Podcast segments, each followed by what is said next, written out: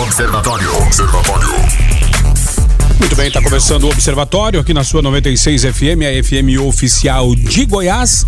Muito boa tarde para você, aqui Rogério Fernandes. Nós vamos juntos até às 19 horas, trazendo as principais notícias de Anápolis, de Goiás, do Brasil e do mundo. Uh, ah, para você que se liga aqui na frequência 96.3 FM, em Anápolis, Goiânia, região metropolitana de Goiânia, em torno de Brasília. São mais de 85 cidades que alcançam esse sinal limpinho, limpinho da 96 FM. Muito obrigado pela sua audiência audiência para você também que se liga através de qualquer lugar do Brasil e do mundo, através do aplicativo da 96 FM, através das plataformas digitais.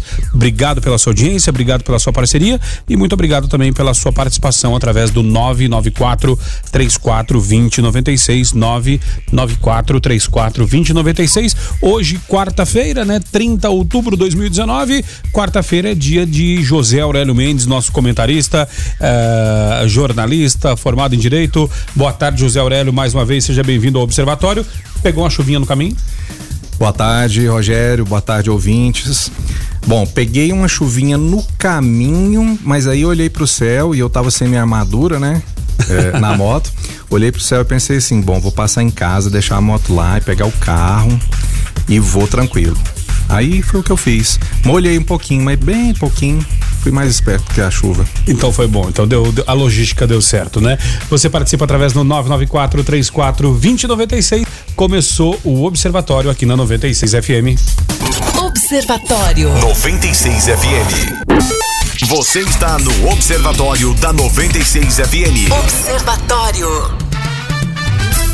Muito bem, segue por aqui o Observatório na sua 96 FM, a FM oficial de Goiás. O ouvinte participando através do 994 34 2096. O Marcos está uh, participando por aqui, uh, trazendo uma informação. Vamos ouvir. Boa tarde aí a todos os ouvintes do programa Observatório. Meu nome é Marcos, sou aqui do Jamil Miguel.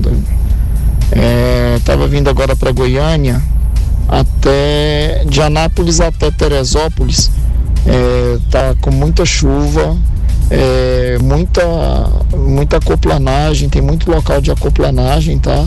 Tá bem perigoso, andando a 60 por hora, para vocês terem uma ideia, o carro tá acoplanando, tá? Meu carro é um carro pesado, pesa mais de uma tonelada e tá acoplanando. Então, para quem tiver indo a Goiânia, para Goiânia agora, que possa ter bastante cuidado e cobrar dessas autoridades aí, né? A gente já paga pedágio e nada tem sido feito para que se resolva esse tipo de problema aí, tá bom?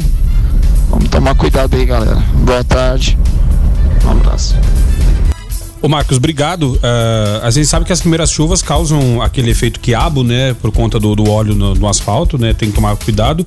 Mas não choveu tanto assim para ter tanto ponto de, de aquaplanagem, né? Isso aí é falta de projeto de execução de, de, de, asfalto bem feito, né?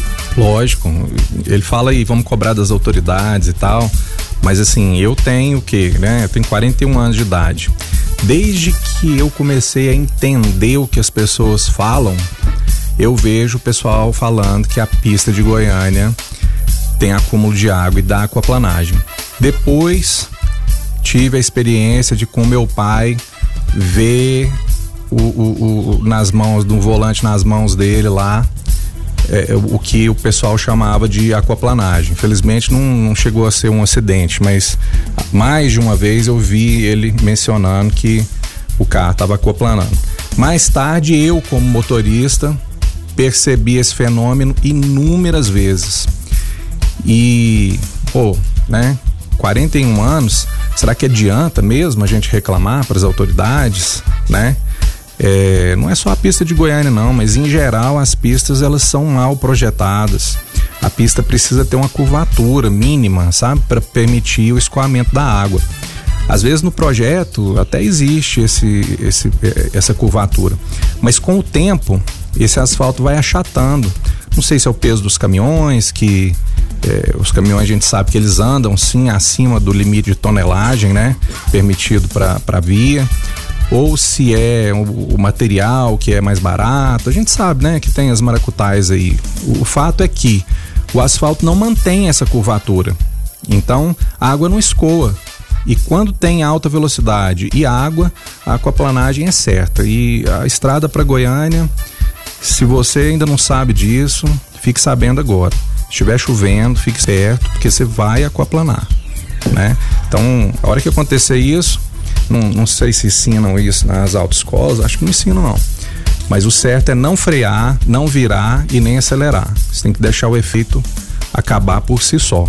Ou, tem... ou, aquele freio motor, né? Aquela reduzida por causa Isso, não, tira, pesada. só tira. Tira o pé do acelerador, que aí automaticamente já cai no freio pesar. motor e aí você consegue retomar o controle do carro. Porque se tiver uma atitude ali muito drástica, né, muito brusca, você naquele momento está sem controle do carro. Que nem diz minha mãe, uh, agir de supetão. Isso, agir... não age de supetão não, fica tranquilo. Você vai notar que a aceleração do carro sobe, né? Porque a roda perdeu o contato ali, se você estiver acelerando. E você vai perder, é, perceber também o volante muito leve, uma leveza repentina e, e, e muito, né? Então, aquilo significa que seu carro está aquaplanando. Pelo menos um ou duas das, das rodas. Sim. E aí é o momento em que você só tira o pé do acelerador, que já é o suficiente para retomar o contato com, com o asfalto e evitar um acidente. O professor, o Luiz Fernando por aqui, falando, olha, é, pode ser também, pode ser, não, não tá dizendo que é o caso do Marcos, né? Mas se o asfalto te, não tá tão bom, é bom também ir na Pneulândia lá, ver se o pneu tá direitinho e tal, né? Ver se tá Isso, tudo certinho. É, é, e os... passa também na Nova Auto Center ali, que é parceiros nossos aqui, e dá aquele check-up geral para suspensão tá ok, né? Passou lá, meio, meio, caminho já tá andado já, né? Bom, que o resto... pneu, pneu sem, pneu careca é um convite. É para aquaplanar mesmo. Justamente. Professor Luciano por aqui, falando boa tarde, Rogério. Boa tarde, Rogério. Sou fã do programa, fã de vocês. Obrigado, professor Luciano. É, Valeu. O, fa o, fato de ter um professor que é fã do programa, eu já, já, honra, já né? ganhei o dia já, porque professores são uh, que formam a sociedade. Eu que sou seu fã, professor Luciano, por, por, essa, por essa profissão tão nobre que você tem. Mesmo que quando eu estudava eu fugia da escola, mas tudo bem. Hoje a gente sabe o tanto que perdemos, né? Você está no Observatório da 96 FM. Observatório. Muito bem, segue por aqui o Observatório na sua 96 FM, a FM oficial de Goiás. Quem está chegando por aqui é o Carlos Roberto, direto ao assunto. Boa tarde, Carlos. Direto ao assunto. A opinião de Carlos Roberto de Souza no Observatório. Boa tarde, Rogério. Boa tarde a todos do estúdio. Boa tarde a todos os observadores.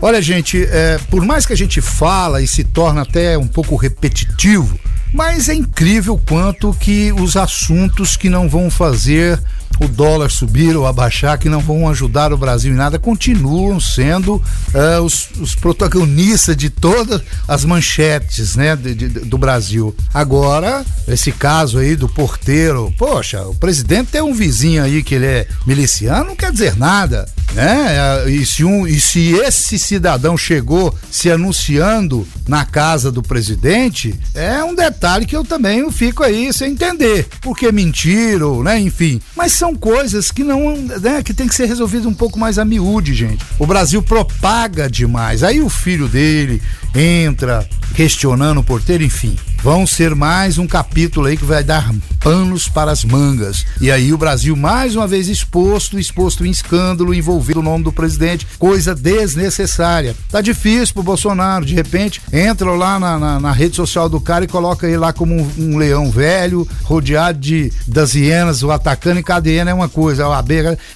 Isso é coisa desnecessária, isso milindra o nosso presidente. E a gente tem que parar. Por quê? Porque ele é o nosso presidente e isso vai dificultando para o Brasil. Ele representa, ele é o chefe, né, é do executivo nacional. Ele é o, é, é o poder supremo do nosso país. Então cabe a ele ser forte para tornar a nação forte. Agora, fragilizar o presidente não vai fazer ajudar, ou seja, vai só piorar. E os próprios filhos propagam isso. Eu não entendo. É a mesma coisa quando eu disse, e às vezes as pessoas não entendem, mas quando eu falo que o povo é o que menos tem culpa nessa política diferente que nós estamos vivendo, né? Onde eu, eu já até comentei aqui sobre as falácias, que hoje parece que a preocupação é é o show que se dá nas suas redes sociais e o resto se dane. Eu digo que o povo, ah, às vezes a pessoa pode até achar, não, mas o povo é que vota, então o povo é responsável. Mas, gente, vou dar uma comparação para vocês entenderem aqui, um exemplo. Lembra do Sérgio Cabral, hoje um dos homens, para mim, já condenado aí há mais de século, né? Parece, um dos homens considerados mais corruptos. Esse homem entrou na política primeiro filho de um homem honestíssimo, sério. Eu, eu, digo isso porque ele faleceu sem ver o que o filho se tornou, né? Mas então melhor para ele, para não ter essa decepção. Esse homem, quando ele entrou para política, ele era um, um, caçador de corrupto. Ele se vendeu de uma forma que iria transformar a política brasileira porque ele não aceitaria corrupção próxima a ele. E o que que ele se tornou? Um dos maiores corruptos do Brasil. Mas o povo acreditou, né? Como acreditou em fazer a mudança com Bolsonaro. Então, quando eu falo que o povo é o que menos tem culpa, é o que eu falo porque a tentativa, o povo está mostrando que quer mudanças, que quer o um novo. Mas nós queremos um novo que realize, né? E não que transforme a nação brasileira né, em chacotas devido a tantas falácias e devido a tantos desencontros de informações. Fiquem todos com Deus. Ademã que eu vou em frente de leve.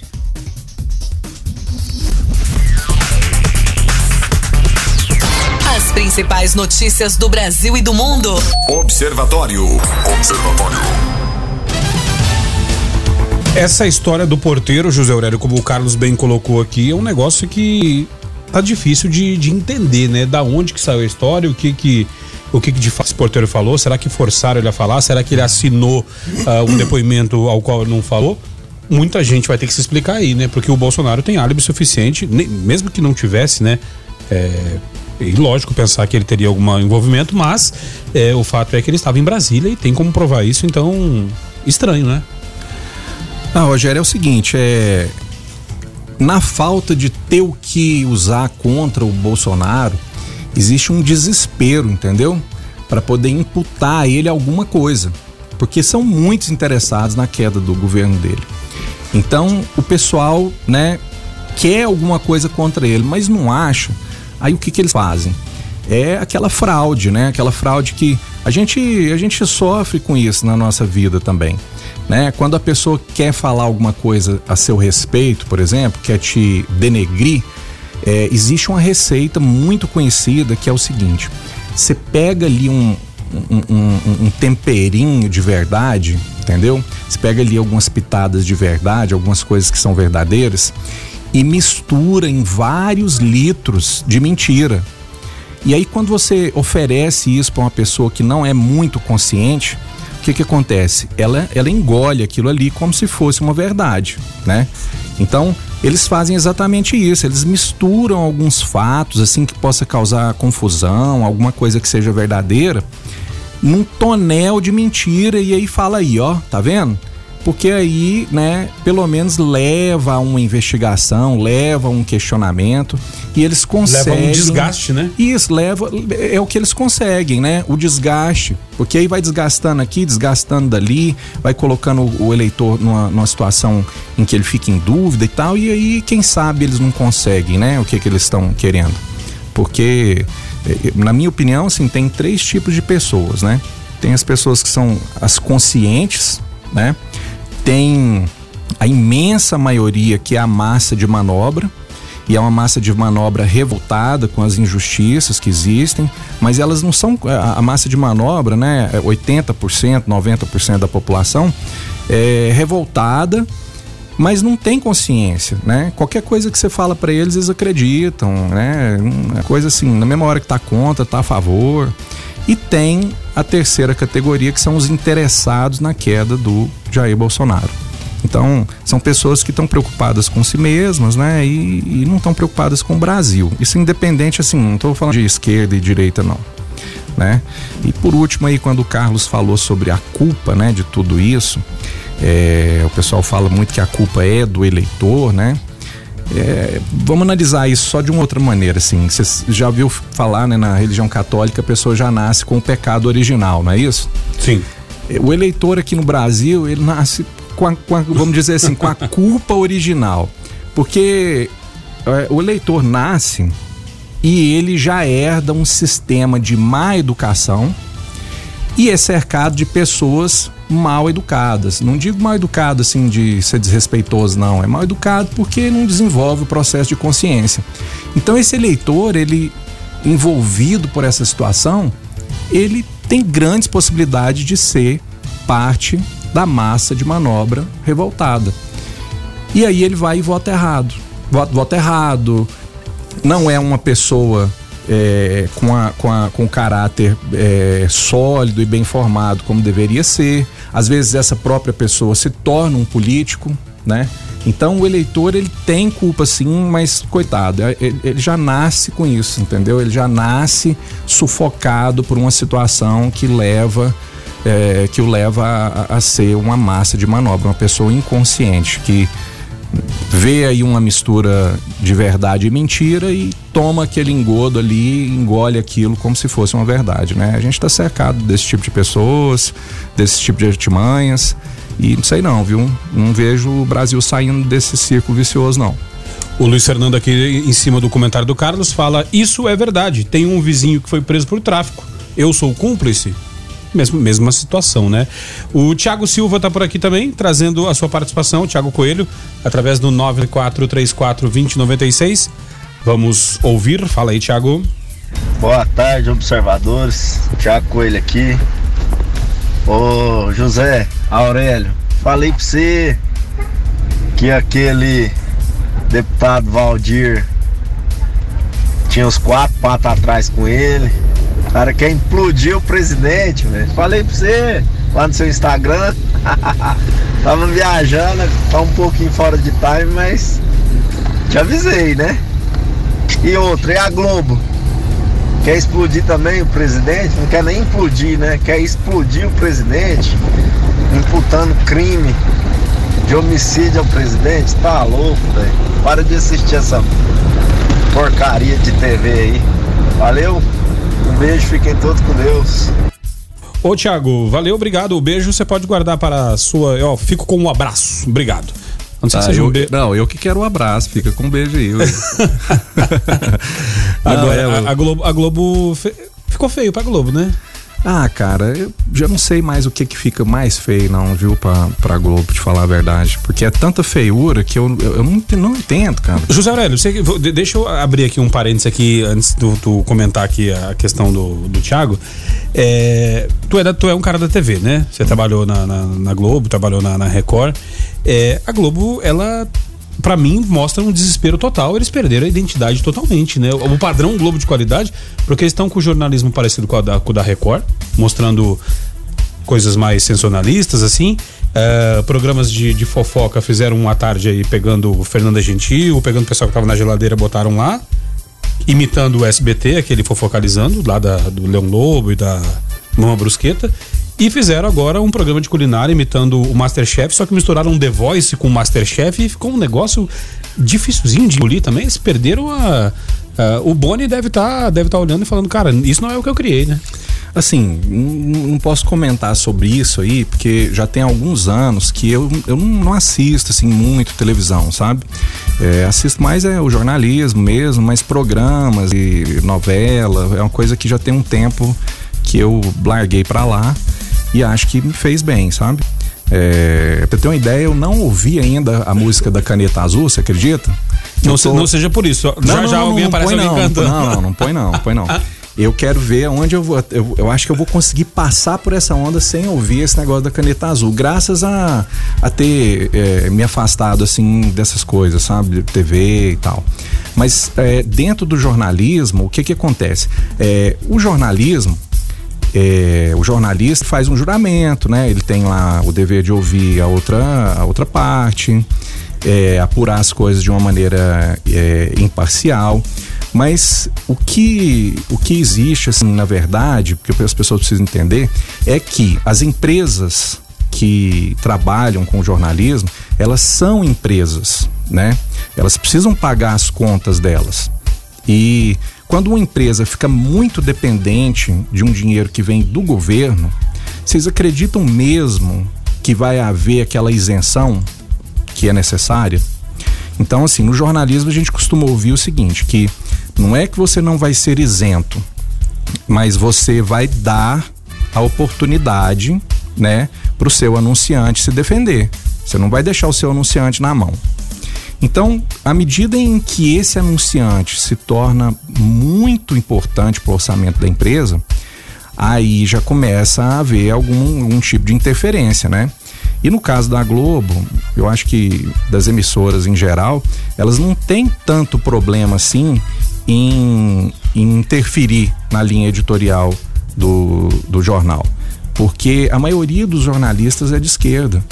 Então, assim, eles não vão ter tanta dificuldade em concordar com o que está sendo proposto pela direção da, da empresa.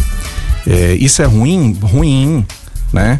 Então, assim, são poucos os jornalistas de direita que vão se levantar lá e falar isso está errado. E dependendo da frequência que esse jornalista fizer isso, daqui uns dias eles convidam ele para aparecer lá no RH e vão falar muito obrigado para ele e vai ter um jornalista de esquerda para falar que tudo bem, vamos fazer desse modo. E no caso da Globo aí, pelo menos o que a gente chega de informação pra gente é que a verba do governo era muito importante. E quando o Bolsonaro entrou lá e ele resolveu democratizar essa verba, né?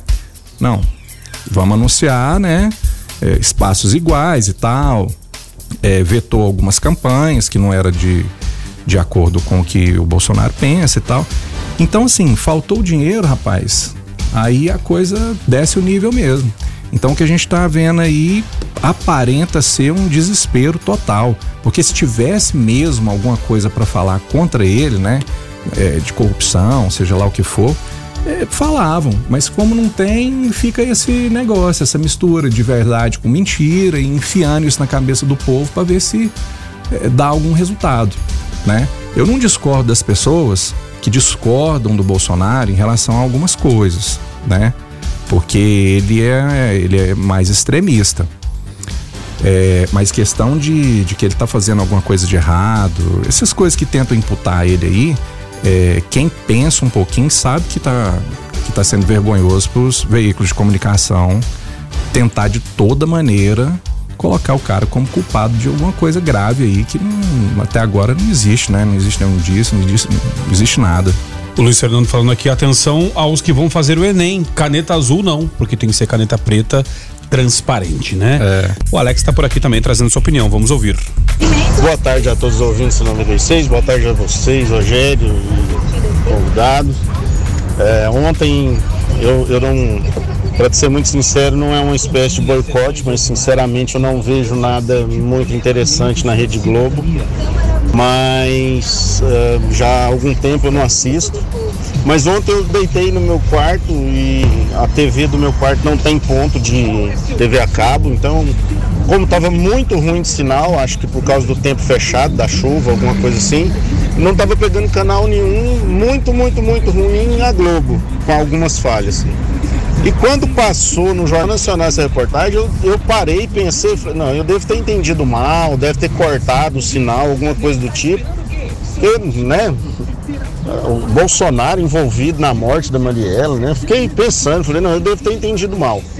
Quando foi hoje de manhã, eu vi o, o live do, do, do Bolsonaro e aí fui entender melhor a situação. E sinceramente está vergonhoso, muito vergonhoso. O que a Rede Globo está fazendo é algo de se realmente se envergonhar. E, e eles vão perder a concessão. Ah, o Bolsonaro, assim como ele falou na live, ele não está perseguindo ninguém, mas só vai renovar a, só vai renovar a concessão quem tiver 100% ok. E a Rede Globo deve milhões né, de, pra, de impostos para o país. Então, que inclusive está em juízo, né? Que se alguém se interessar em puxar até no, no, na internet, até tá lá, tá? Pegou dinheiro e não quer pagar, tá devendo, não quer pagar, então entrou com recurso, entrou com juízo para não pagar. Então tá tudo lá. Mas assim, é literalmente é vergonhoso. E eles não vão renovar porque se a Globo for pagar a dívida que ela tem com o governo federal, ela quebra. Então, entre quebrar e pagar a dívida e não quebrar e perder a concessão, eles preferem não perder, preferem perder a concessão, com certeza. Porque eles não vão arrumar dinheiro, a não ser que eles coloquem aí um, um investidor externo né, para colocar o dinheiro lá. Mas assim, infelizmente é, é vergonhoso é, para a Rede Globo o que ela está fazendo. É vergonhoso. Até mais, abraço, Alex Rodrigues. Ô Alex, obrigado pela tua participação. O fato é que o, o canal de comunicação é poderoso e vai dar muito, muito pano para manga ainda. É, vamos ver uh, o desenrolar. O fato é que tá, tá, tá, tá complicado, né, José Arani? É, como eu falei agora, né? Tem a massa de manobra aí, Rogério. Então, assim, o veículo espalha esse negócio aí, esse engodo, né? Pitadas de verdade num, numa piscina de mentiras e a massa de manobra engole isso aí. E aí ainda tem os agitadores, né, que querem o, a queda do governo, porque estão sem as tetas, né, que a gente direto a gente menciona aqui. Então isso representa um problema. Mas quem é consciente, esteja ou não a favor do, do Bolsonaro, é, percebe com nitidez essa vergonha aí que a emissora vem passando. Porque antigamente, Rogério, você nunca contrariaria o que um jornal nacional é, dissesse. Para mim era o jornal nacional era uma coisa indiscutível, assim, era passou lá é aquilo, né? E aí aos poucos a coisa foi se revelando e desde as últimas eleições escancarou demais como uma, uma notícia pode ser manipulada, né? Como uma notícia pode ser interpretada de uma outra maneira, assim, que deixa ela com, com sentido 180 graus é, diverso da de uma outra emissora. É isso, né? O líder do PSL na Câmara hoje, o deputado Eduardo Bolsonaro, do PSL de São Paulo, né, filho do presidente, uh, declarou hoje que o ex-aliado Alexandre Frota, do PSDB de São Paulo, que foi, trocou de partido, era menos promíscuo quando fazia filme pornô. Em seguida, ouviu Eu Sei Que Você Gosta a troca de declarações e baixarias ocorreu durante um acalorado debate das, na CPMI da fake news, criada no Congresso para apurar a produção e disseminação de notícias falsas na internet. Que show de horrores, né? O fato é que então, o pessoal, o pessoal tá é o, é o fogo ex-amigo, né? Não, vou te falar, olha só. A gente tem que procurar ser o que a gente é mesmo, sabe? Então, por exemplo, eu mesmo sou um cara de paz. Sou um cara de paz, é, me considero educado, assim, né? Não, não desrespeito as outras pessoas, mesmo quando elas me desrespeitam. Então, assim, se você me, me, me agride aqui verbalmente, ô Rogério, é, pode ser que eu não me defenda ou eu me defenda de uma maneira educada, né? Como sou. Eu não vou revidar você com, com palavrão ou com violência, porque isso não é de mim. Eu acho que os políticos deviam ter mais isso é, na cabeça, sabe? Se você for provocado, às vezes a pessoa quer despertar em você é, uma coisa que você não é. E ao é, dar essas respostas, né, para essas pessoas, você se torna como elas. Então, assim, o, o esse, essa troca de farpas que existe hoje na política, né? É, a gente vê umas filmagens aí das coisas que acontecem lá no, no, Congresso Nacional. A gente vê que os políticos eles se deixam muito levar pelas provocações e acabam fazendo exatamente o que os provocadores querem, né? E aí depois não tem como fugir. Se você responde uma crítica da mesma forma que como você foi criticado, como é que você vai, vai depois argumentar que você não é aquilo que saiu da sua boca, né? Até na Bíblia tem lá, fala que é, o homem, da, como é que é? Da boca sai o que está o, cheio, o, que o coração, coração tá cheio, né? Então, assim, vamos permanecer calmos e da forma que, que somos diante de qualquer tipo de, de provocação para a gente não virar as pessoas que estão nos provocando, né? Eu acho que isso vale para a política e vale para as nossas vidas também. Você está no Observatório da 96 FM. Observatório. Muito bem, segue por aqui o Observatório na sua 96 FM, a FM oficial de Goiás, abrindo agora a segunda hora do Observatório aqui na 96 FM. Hoje, quarta-feira, 30 de outubro de 2019, acabando, acabando o ano já quase, né? Eu na rua hoje, o pessoal falando já de Black Friday. Eu falei, credo, Black Friday é o pré-natal e o pessoal já tá falando, ou seja, o mercado já vive a expectativa do final do ano, né? O ouvinte participa através do 994 3420 96 e hoje, né, hoje pela manhã, José Aurélio, mais uma vez presos é, Ros, é, Garotinho e Rosinha Garotinho, né? É, foram presos e já entraram com um novo pedido de liberdade no STF, né? Uh, já o ex-governador fica preso em Benfica, casal foi preso de manhã no Flamengo, né? É, Rosinha uh, foi transferida para Bangu. É, o fato é que até o Guilherme Verano brincou de manhã e falou: olha, eu acho que eles devem ficar com a malinha pronta já, porque a qualquer momento, né? São presos, não são soltos, aí, são presos. Não, não, não, tem na matéria aí quantas vezes eles já foram presos e soltos, não? Olha, eu acho que, é, já tem alguns anos que eu vejo essa notícia aí, viu? É, porque eles são presos e soltos é, com frequência, né? O fato é que ser governador no Rio de Janeiro é um negócio meio perigoso, né? É. Porque os que não estão mortos já estão presos ou foram presos, né? É, assim, é, aquele filme lá mesmo, Tropa de Elite lá, que fala um pouco dos bastidores, né? Do governo de, do Rio de Janeiro. Eu lembro de assistir aquele filme e assisti assim de surpresa. Meu, meu, meu irmão chegou na época lá em casa e falou assim: Ah, comprei esse filme aqui, pirata, aqui, né? Chegou com um CD lá. Aí na época. O, o, a TV brasileira, o, o, cinema brasileiro não tinha assim aquela expressão, né? Sim. Eu olhei e vi assim que era brasileiro, né? Nem, nem dei moral, mas depois coloquei lá dentro do DVD lá, funcionou. E eu assisti o filme fiquei chocado, rapaz, com o tanto que o filme era bom e o tanto que ele dá assim uma abertura pra gente entender um pouco o que que acontece, né, nos bastidores. Então, muita encrenca, né? Eu acho que eles vão passar um bom tempo aí ainda, visitando lá o, a, a cadeia, saindo. Mas assim, a gente, a gente acha até engraçado, né? Quando, quando vê uma notícia dessas aí de novo, mais uma vez. Faz quanto tempo que eles foram presos de novo? Tem, tem dois meses ou não?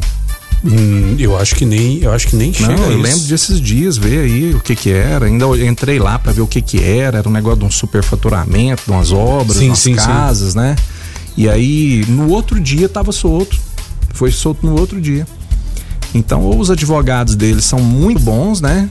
Ou a justiça não tem é, provas robustas para mantê-los presos para poder é, fechar esse inquérito, É, esse a- processo. A última vez foi até aquela vez que o garotinho fez feiura lá na ambulância, falou que tava Não, passando não, mal. não, acho que essa aí não foi a última, não. Ah, essa não, aí tem- já tem alguns capítulos já é, que aconteceu São isso aí. tantas que a gente se confunde, né? Lucas Paiva por aqui, participando também. Luiz Fernando também participando. O José Aurélio falou da caneta azul. Ele falou: olha, tenho que inventar a música da caneta grifa texto. Ah, se a caneta azul conseguiu 700 mil, na, na grifa texto vou conseguir mais de um milhão. Porque já teve alguém que comprou o direito autoral da música, 700 mil reais. Ah, não, é engraçado que eu acompanhei a notícia, mas não escutei a música. É, não, mas aí aguarde que vai passar alguém do seu lado cantando tá azul, certeza. Ah, tá por aqui também o nosso amigo Hilário, lá de Veneza, na Itália, ó. Amigos da 96 FM, paz e bem. É, ô, Hilário, obrigado pela tua. O aplicativo ouve em qualquer lugar, né? É, não, ele ouve sempre na parte da manhã, agora mudou o horário, deve ser o horário de verão na Itália, né? E aí deu uma, uma diferencinha aqui do, do, do foco pro observatório, mas obrigado, Hilário, por estar nos ouvindo aí direto de Veneza, na Itália. Hoje de manhã, Ana Maria nos ouvindo direto de Paris. Direto de Paris. Então, hoje também o, o- o nosso diretor aqui, o, o Vitor Almeida, eh, mandou no, no- no grupo aqui nosso ah, um feedback lá de. Caramba, deixa eu pegar aqui da Ucrânia, se eu não me engano. Ucrânia, é, um feedback lá de alguém que gosta de ouvir a rádio. E detalhe, ouve e lá e não, não, não é brasileiro, não. É, mandou a mensagem em inglês aqui e direto lá da Ucrânia. É, eu ia falando, né? Que se eu, que se eu sou goiano, onde eu tiver, eu vou querer ouvir um programa daqui, ou Justo. saber notícia daqui e tal, mas o cara nem é. É, mas gosta da, da programação musical e tal, O então. goiano conquista mesmo, né? cara? Justamente, justamente. Ah, tá por aqui também o nosso ouvinte Tiago José participando e dando a sua opinião. Vamos ouvir. É, gente. Boa tarde, galerinha da 96. Seguinte, você gosta do garotinho aí, não é desmerecendo o advogado dele, não, nem os advogados. Mas hoje a Justiça do Brasil, infelizmente, quem manda é quem tem dinheiro, né? Se eles estão indo e voltando pra prisão, é que alguma coisa tem ali, né? Ali tem um faz-me rir ali bem bonitinho, né? Porque hoje Hoje só sai da prisão quem tem o faz-me rir, né? Bandido grande não é preso porque tem o faz-me rir, né? é isso aí, um abraço aí, falou. Ô, Tiago, obrigado. É, de fato, né, é, foi feito até um levantamento esses tempos para trás de, da quantidade de presos, né, que estão presos. Todo preso fala que está preso injustamente, né? Haja vista o nosso presidiário lá de Curitiba, né, que não fez nada, né? É o mais famoso deles, né? Mas é, foi feito um levantamento até um tempo atrás e viram que muitos estavam presos lá, é, muitos, lógico, estão lá porque, porque merecem, né? Todos merecem, mas muitos já era para ter tá na rua já com progressão de regime, com é, essas diversos benefícios que a justiça dá e pelo fato às vezes de não ter um advogado para simplesmente falar, ó, ele já está no, no tempo de progredir, às vezes não consegue. Então, de fato, o dinheiro faz, faz diferença assim na, nessa questão jurídica penitenciária, né? Muita, muita, não, faz toda a diferença, né? É, como você falou aí, o preso que não tem o advogado para poder estar tá em cima ali, procurando uma brecha, né? Ele vai ficando lá. Às vezes até já passou a hora dele fazer a progressão, e quem que vai olhar isso para ele se não tem o, o, advogado pago, né? E outra coisa, o, o Rogério, a pessoa tem que ter dinheiro e tem que ser inteligente também, porque senão ela ainda paga um mau advogado para poder fazer esse serviço. Mas tendo dinheiro, tem bom advogado que vai. Ué, você não tá vendo lá no, no STF lá? Que eles estão conseguindo colocar em pauta se é ou não constitucional, legal a prisão em segunda instância. É, e tem lógica uma coisa dessas? Né? Sou formado em direito. É, nunca imaginei que ia estar tá presenciando um debate desses aí, não. E como que você acha que isso chegou lá no STF? Sendo que era um assunto assim pacífico, né? É, o próprio Gilmar Mendes escreveu um livro falando que a prisão em segunda instância é uma coisa que é, seria o correto, né? E agora ele ele desmente aquilo que ele mesmo publicou em livros que são doutrinas aí renomadas. Quanto dinheiro você não acha que que, que fez rir muita gente aí para essa pauta chegar lá no Supremo? Então, é claro que faz diferença. Quanto mais um país é pobre, assim, em cultura, em, em moral, e quanto maior a crise financeira que esse país inevitavelmente vai se ver mergulhado, mais importância tem o dinheiro para poder é, as pessoas que o têm conseguirem seus objetivos, né? ainda que escusos. Agora são 6 horas e 33 minutos e a Ford encerra a produção na fábrica de São Bernardo do Campo, né? Depois de 52 anos, né? Uh, a Ford encerrou hoje, dia 30, depois de 52 anos, a produção de veículos na fábrica de São Bernardo, no ABC Paulista. A decisão foi anunciada oito meses antes e ao longo desse tempo foi cogitada a venda da unidade, mas nada se concretizou até agora. Uh, hoje, ao confirmar o fim da linha, a Ford afirmou que as negociações envolvendo a venda da planta para o grupo Caoa ainda estão em andamento, sem decisão conclusiva até o momento. E a Ford reitera que continua fazendo todos os esforços cabíveis para alcançar resultado positivo. O fechamento em São Bernardo do Campo acontece uh, no ano do centenário das operações da montadora americana no Brasil. A unidade do ABC era uma das fábricas uh, de veículos mais antigas do Brasil. Ela empregava 2.350 funcionários no começo do ano. Uh, desses, apenas mil que são da área administrativa serão mantidos. Eles deixarão a sede de São Bernardo em março do ano que vem. Além dessa fábrica, a montadora tem outras duas unidades no país: a de Camaçari, na Bahia, onde está concentrada a produção de carros, entre ele o K e o Export, né? Além de motores e de uma fábrica exclusiva de motores e transmissão em Taubaté. Essa unidade de São Paulo, ela fazia só caminhões, né? Montava caminhões e ela foi o, o berço, né? Do Jeep Willys, por exemplo, né? E é uma pena, né? Ver um gigante, né? Como a Ford fechando uma unidade e deixando um tantão de gente desses desempregado, né? E legal também ver que a Caoa, né, que nossa conhecida aqui, tá aí pleiteando, uh, pleiteando uh, comprar essa unidade, né? É torcer, né, para dar certo, porque é, ficar parado é prejuízo, né? Imagine você aí ficar sem emprego, né? As contas param de chegar. Da mesma maneira, da mesma maneira acontece com a empresa. Se ela tá parada, ela tá dando prejuízo. Que as contas para Ford lá não vão parar de, de chegar, não. Você vê só a manutenção desses mil funcionários lá, quanto que não deve custar. Então a gente torce aí para que seja feito mesmo um acordo, né? E a gente veja essa unidade operando novamente, gerando mais emprego, gerando renda, né? E olha que legal essa notícia, José Aurélio. O WhatsApp vai liberar opção para impedir que o usuário seja colocado em grupo sem ter autorizado. Uh, um dos recursos mais populares do WhatsApp também um dos recursos mais controversos, né? Recebeu um incremento no gerenciamento de privacidade. Até então não era possível impedir que administradores de outros grupos adicionassem livremente outros usuários aos grupos.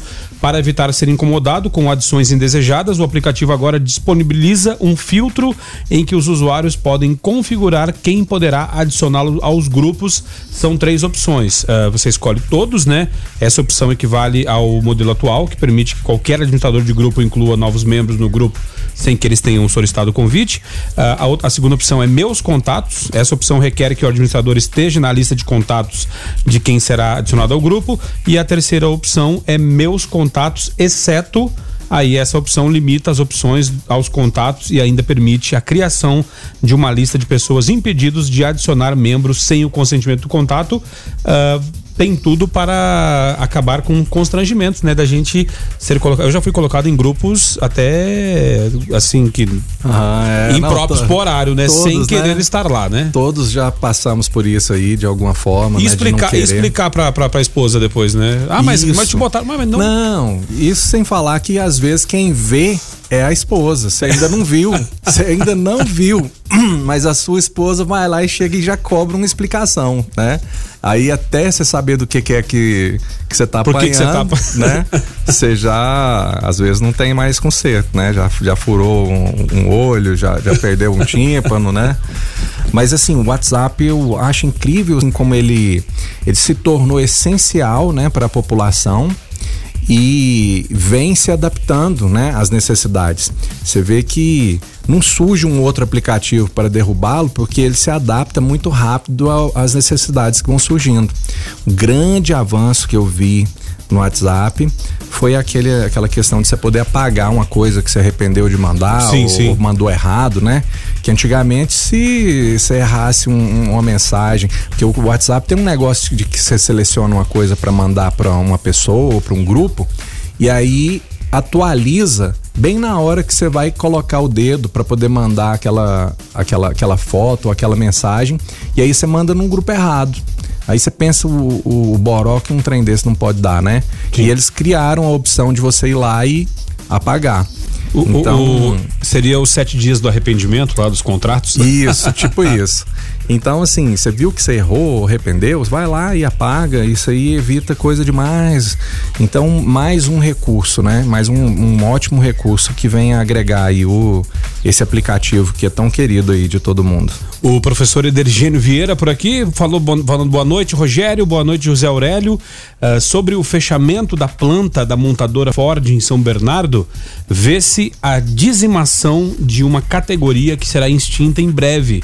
Mesmo que a Caoa concretize o negócio, o processo de desenvolvimento tecnológico que se mostra inevitável acabará com a figura do metalúrgico. Um dia já tivemos o datilógrafo, o tipógrafo, o sapateiro. No lugar surgir, surgir, surgirá novas categorias, sobretudo marcada pela alienação ao trabalho e a hiperespecialização. O interessante mesmo é que Karl Marx, uh, nos manuscritos econômicos e filósofos, meio que previu isso no longínquo ano de 1844. Boa noite, desculpa o texto longo. Ah, que bom se todo texto longo tivesse uh, esse conteúdo, né? essa coerência e, e essa todo esse conhecimento aqui do professor Edergênio Vieira. É, eu eu acho interessante assim, né? Eu sou apicultor, né? Agora mesmo a gente estava é, fora do ar aqui conversando sobre o comportamento das abelhas e tal, né? Toda é, não estou querendo, com o comentário que eu vou fazer, é, mostrar simplismo, assim, em relação à forma de. É, ao ângulo, assim, que a gente vai observar a humanidade. Mas, assim, é, toda toda categoria assim de organismos que vivem em grupo, né? As abelhas, por exemplo, se aumenta o alimento, aumenta a população. É, se diminui o alimento, aparece alguma dificuldade, diminui-se a população, né? O ser humano, ele, ele vai aumentando e aumentando e aumentando de número, sabe? E às vezes sem ter condições para isso, é, de uma maneira que chega uma hora que fica insustentável.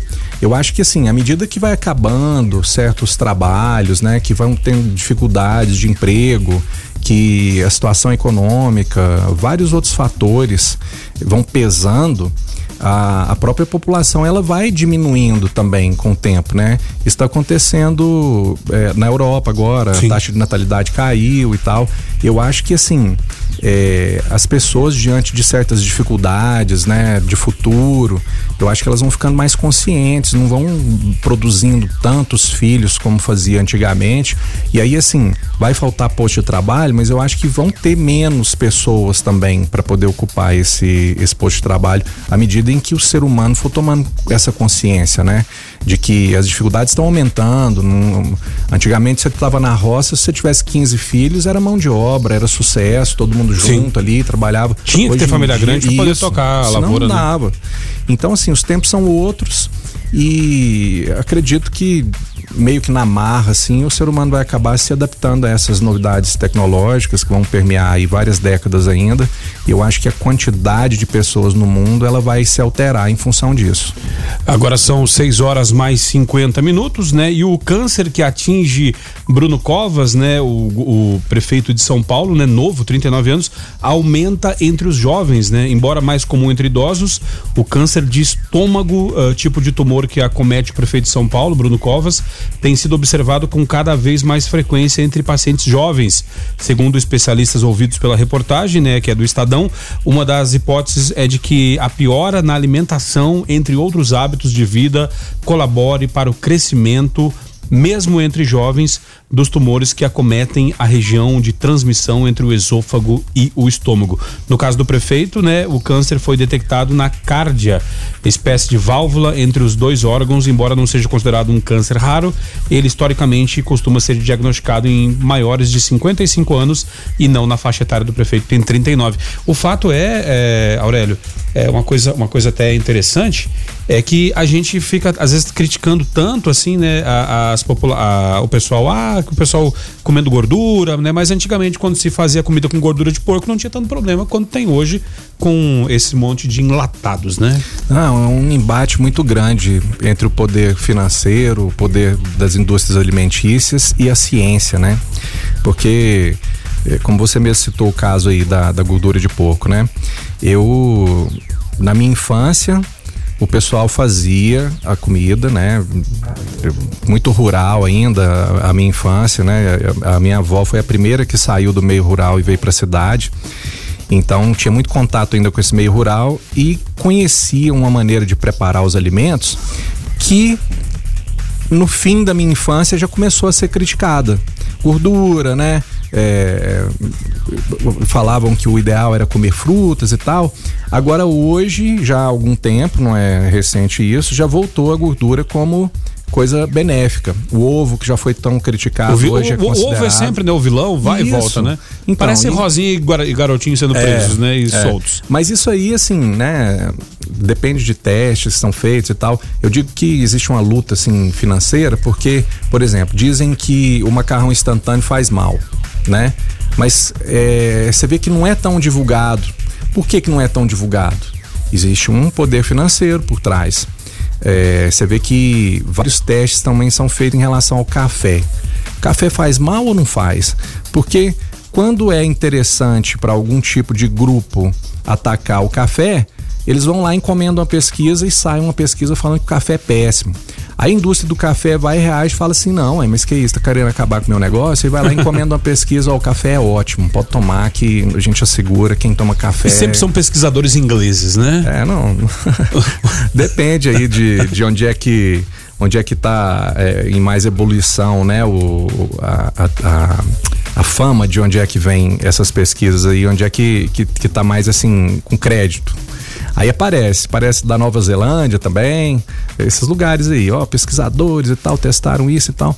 Mas o fato é que a gente praticamente não tem acesso a uma boa informação a respeito de, de alimentação, né? É uma dúvida que eu sempre alimento e eu vejo gente falando a favor, falando contra a respeito dos transgênicos, né? Eles falam que a longo prazo vai causar câncer, que não tem estudo é, suficiente para provar que é, que não é. E fica naquela e o transgênico tá aí, a gente tá se alimentando dele Consumindo, de boa. né, é. vivendo e O que que vai ser, né, da gente? Não tem... Estamos no meio desse fogo cruzado aí. O Fabrício por aqui, Fleury, falando: olha, as, as adaptações são inevitáveis, os avanços tecnológicos também, e raça humana é uma das mais adaptáveis do planeta. Ah, e ele falou: que falta no Brasil são empreendimentos que agreguem valor aos produtos. Nossas exportações se destacam apenas pela venda de commodities, matéria-prima, em sua grande maioria, isso gera emprego apenas no destino final dos produtos. É aquele caso da gente eh, vender. Não agrega valor, né? Vende, vende o minério de ferro, o Isso. pessoal vai lá e na China beneficia e vende para nós de volta aqui. Isso, claro, de- né? E o emprego fica lá, porque lá é, o beneficiamento emprega mais, né? Justamente. Dito isso, então, a gente vai eh, encerrando o observatório de hoje. Vamos Agradecer- ficar mais uma horinha aí, ué. Pois é, tá gostoso, né? Agradecendo demais aqui a, a participação do ouvinte, né? Através do 994 34 20 96. Ah, agradecendo a, a participação, os comentários. E também, José Aurélio, agradecer a sua participação aí. Até quarta-feira que vem, meu querido. Beleza, vai passar rápido. Até quarta-feira, Rogério. Até quarta-feira, ouvintes e observadores. Tá certo, então. O Observatório vai ficando por aqui com trabalhos técnicos e apresentação de Rogério Fernandes, comentários de José Aurélio Mendes. O Observatório tem a produção de Lucas Almeida e Weber Witt, a coordenação artística de Francisco Alves Pereira O Chicão, a direção comercial de Carlos Roberto de Souza, direção geral de Vitor Almeida França. Eu volto amanhã às seis da manhã no Foco 96 e na sequência você fica com a Gabi Moraes no Conectado. Fiquem todos com Deus. Paz e bem. Observatório. 96 FM.